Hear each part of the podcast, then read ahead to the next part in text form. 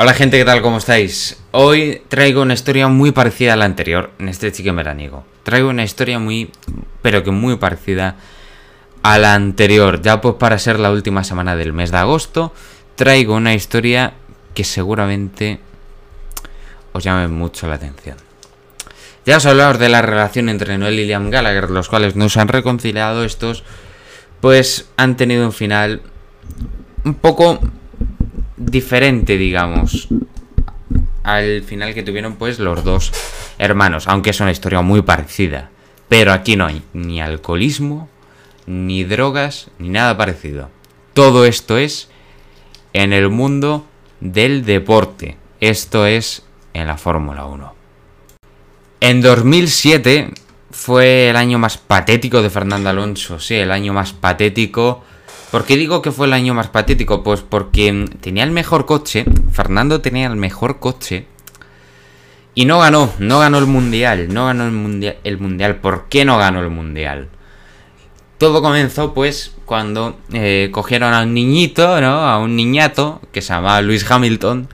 Le cogieron pues para ponerla y no era el niño mimado de Ron Dennis, pues claro, Hamilton como segundo piloto, así de, sacando a Mika Hakkinen de quicio para que Mika Hakkinen pues no pudiera volver a correr.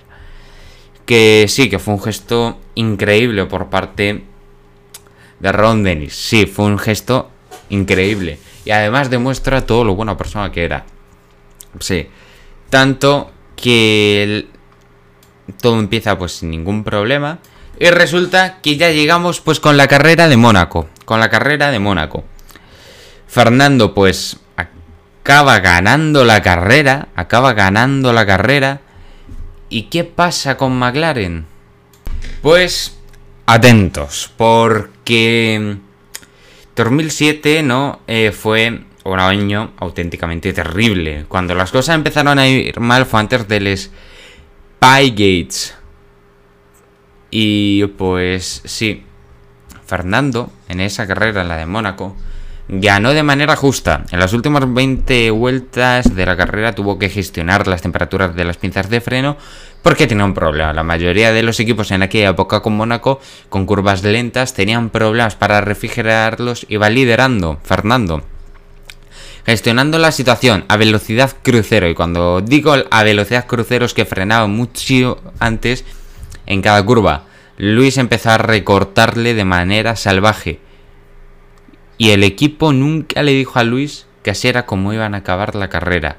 Él intentaba ganar Mónaco y mm, cuando terminó todo fue mal, porque al final, ¿qué pasó? Fernando ganó. Y Fernando tocó muy contento y pues a Fernando le dan una noticia muy mala. Le dijeron que la carrera la tenía que haber ganado Hamilton.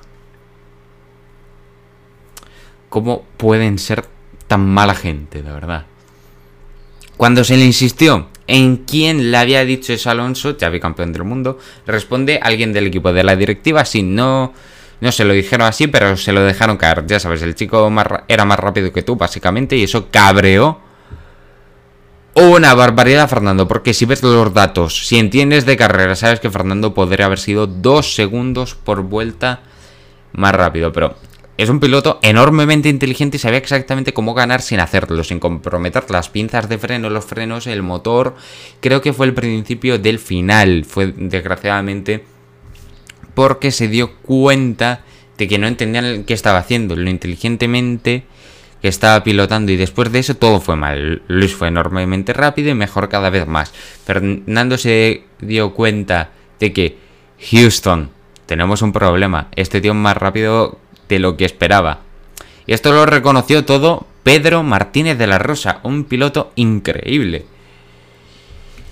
Y mm, le, sorprendió pues cómo explotó todo, desgraciadamente, porque si echamos la vista atrás, esa pareja de pilotos era mejor que Sena y Prost, mejor que Sena y Prost. Y pues el nivel de Fernando y el nivel de Luis es increíble. Y estos tíos pues son literalmente de otro planeta. Pero De La Rosa no esperaba que la relación explotara. Fue una pena, fue una auténtica pena. Porque ellos dos habrían dado muchísimos títulos a McLaren. Tanto Fernando como Luis. Y pues sorprende, sorprende mucho esto. Pues ahora llegamos cuando ya la relación pues empieza... Ya de por sí era muy mala, pero cuando ya la relación empieza a ser un auténtico catástrofe, una, una catástrofe, ¿no? ¿Qué es Hungría? Hungría 2007. Hungría 2007. Tanto, sesión de clasificación. Alonso pararía en boxes. Pararía en boxes el tío tan tranquilo, ¿no? Pararía. Como sabía que iba a entrar Lewis Hamilton, la piruleta se levantó y Alonso pues estuvo unos cerca de 5 segundos, estuvo bastante tiempo con el coche parado, tal cual. Fernando no se movía, no se movía. Esto enfadó muchísimo a Ron Dennis, ya sabéis. Eh, Ron Dennis pues se quedó muy enfadado. Tanto eh, Fernando salió, eh, Hamilton entró, Hamilton se quedó pues con las ruedas gastadas de Fernando. Y pues Hamilton no pudo dar ni una vuelta, Fernando se llevó la pole y la reacción de Ron Dennis fue increíble. Fue quitarse los cascos de muy malas maneras, de muy malas maneras, y agarrar también de muy malas maneras al fisio de Fernando Alonso, que pues la agarró eh, muy mal, digamos, ¿no? La, agarró demasiado mal, demasiado mal. Pues aquí, ¿no? Eh, una conferencia de prensa. Y pues Alonso pues prueba algo pues para poder sacar de quicio a Ron Dennis, ¿no? Efectivamente lo saca de quicio lo saca de quicio mientras él se come una manzana, se come una manzana para vengarse de esa persona que tanto, que tan imposible le había hecho el año. Se come una manzana y pues Ron Denis acaba molesto, ¿no? Porque Ron Denis era una persona pues enfermo de la limpieza, ¿no? Una persona enfermo de la limpieza de toda la fruta. Tenías que poner un plato para comértela con un tenedor. Venga, con un tenedor. Tanto que mm, lo que pasa aquí. Lo que pasa aquí sorprende. Y Luis ya pues podía ir demostrando eh, a medida que avanzaba la, la temporada que lo rápido que podía ser, mejor mucho, cada vez era más fuerte. Todo el mundo a Luis Hamilton le quería, todo el mundo. Y ahí fue cuando Alonso empezaba a pensar que la telemetría y los datos estaban del lado de Hamilton y en ese momento dejó de pilotar como lo hacía de forma habitual.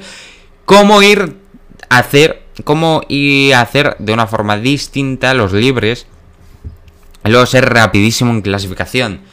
Los clásicos juegos mentales entre dos auténticos campeones, que era lo que eran tanto Fernando Alonso como Luis Hamilton. Y luego pues ya em, llegamos a la parte del Spygates, que se culpa a Fernando eh, del Spygates cuando no se le debería haber culpado. Con el paso de los años se dieron cuenta de que pillaron a Fernando en el medio de la pelea, igual que a Pedro de la Rosa y muchos integrantes de McLaren. Y había muchas preguntas dentro del equipo sobre quién había mm, pasado pues esta información de la FIA y todo el mundo pues quería ocultar a Fernando pues, por algo de lo que no había ni una sola prueba, pero la FIA sabía quién por que podía ser por parte de Ferrari o por cualquier persona que estuviera al tanto de la situación. Fue por parte de Ferrari el Spygates y todos cometieron muchísimos errores, pero había muchas batallas a muchos niveles y esto evidenció el divorcio del equipo. Y aquí ya fue pues cuando todo empeoró muchísimo. La información que tenían de Ferrari era la típica que podemos tener cuando nos tomamos un café, cuando se toman un café con los ingenieros, los pilotos, la información que tenían trataba de la organización de Ferrari, no cambiaban nada de su desarrollo ni de su programa de test, no cambiaban nada. Claro que estuvo mal tenerla, pero hoy, em, hoy en día, claro, en esa información que se intercambia, está más desarrollada que la que tenían en McLaren, la que cuenta pues cualquier empleado al que fichan, que sabe cómo se trabaja, no, no las claves del coche que ha visto, y entonces no, ellos no usaban eh, la información porque no ganaban ni una décima, nadie sabía qué hacer con ello, porque no era nada y no se la tomaban en serio.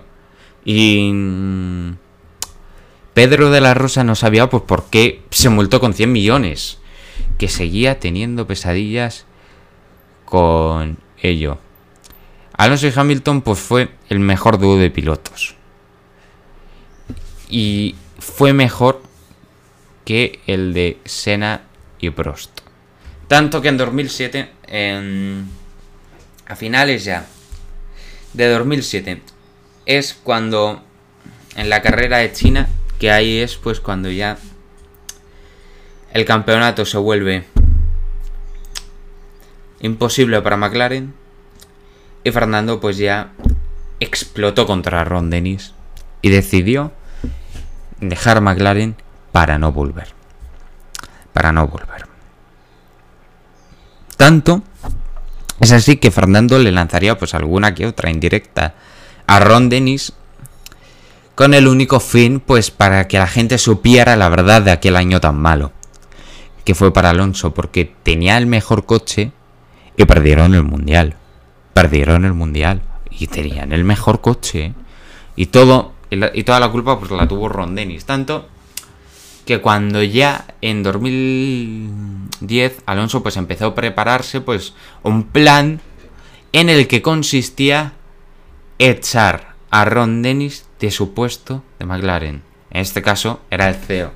¿Qué pasó? Aquello empezó en 2014, que fue el mejor momento. Y Fernando, pues, cuando se lo estaba haciendo enterar, Ron Dennis no se entera, se cree que es a Honda, la monta contra Honda, Honda se arruina, hace motores muy malos, el 2015 eso a mierda, 2016 otra mierda, y claro, Fernando y Ron Dennis con esto se reconciliarían, pero Fernando seguiría teniendo las mismas ganas de echarlo de McLaren, hasta que en 2016 finales Ron Dennis a tomar por culo de McLaren. Y esto sorprende una barbaridad. El final de esta relación, comparado con la anterior que traté, pues es un final muchísimo más feliz y muchísimo más diferente. ¿Y por qué digo de diferente? ¿Y por qué digo pues que es un final diferente? Pues porque lo es, por los siguientes motivos. Porque supieron reconciliarse, y al final pues supieron pues tener una relación más o menos cordial. Bueno gente, pues me voy próximo podcast, la próximo Chicken Verdanigo la semana que viene y hasta luego, adiós.